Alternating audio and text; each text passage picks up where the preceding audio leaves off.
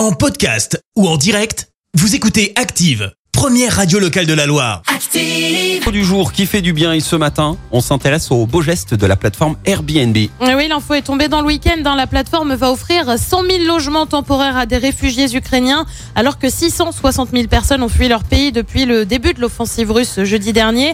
Les logements seront gratuits et sur du court terme. Ils seront en fait financés par l'entreprise, mais aussi des donateurs d'un fonds Airbnb pour les réfugiés. La plateforme réfléchirait aussi à des accueils sur du plus long terme. Airbnb avait déjà proposé une aide similaire en août dernier lors de la fuite des Afghans suite à la prise de pouvoir des talibans. Plus de 20 000 personnes avaient alors pu être hébergées rapidement. Merci. Vous avez écouté Active Radio, la première radio locale de la Loire. Active.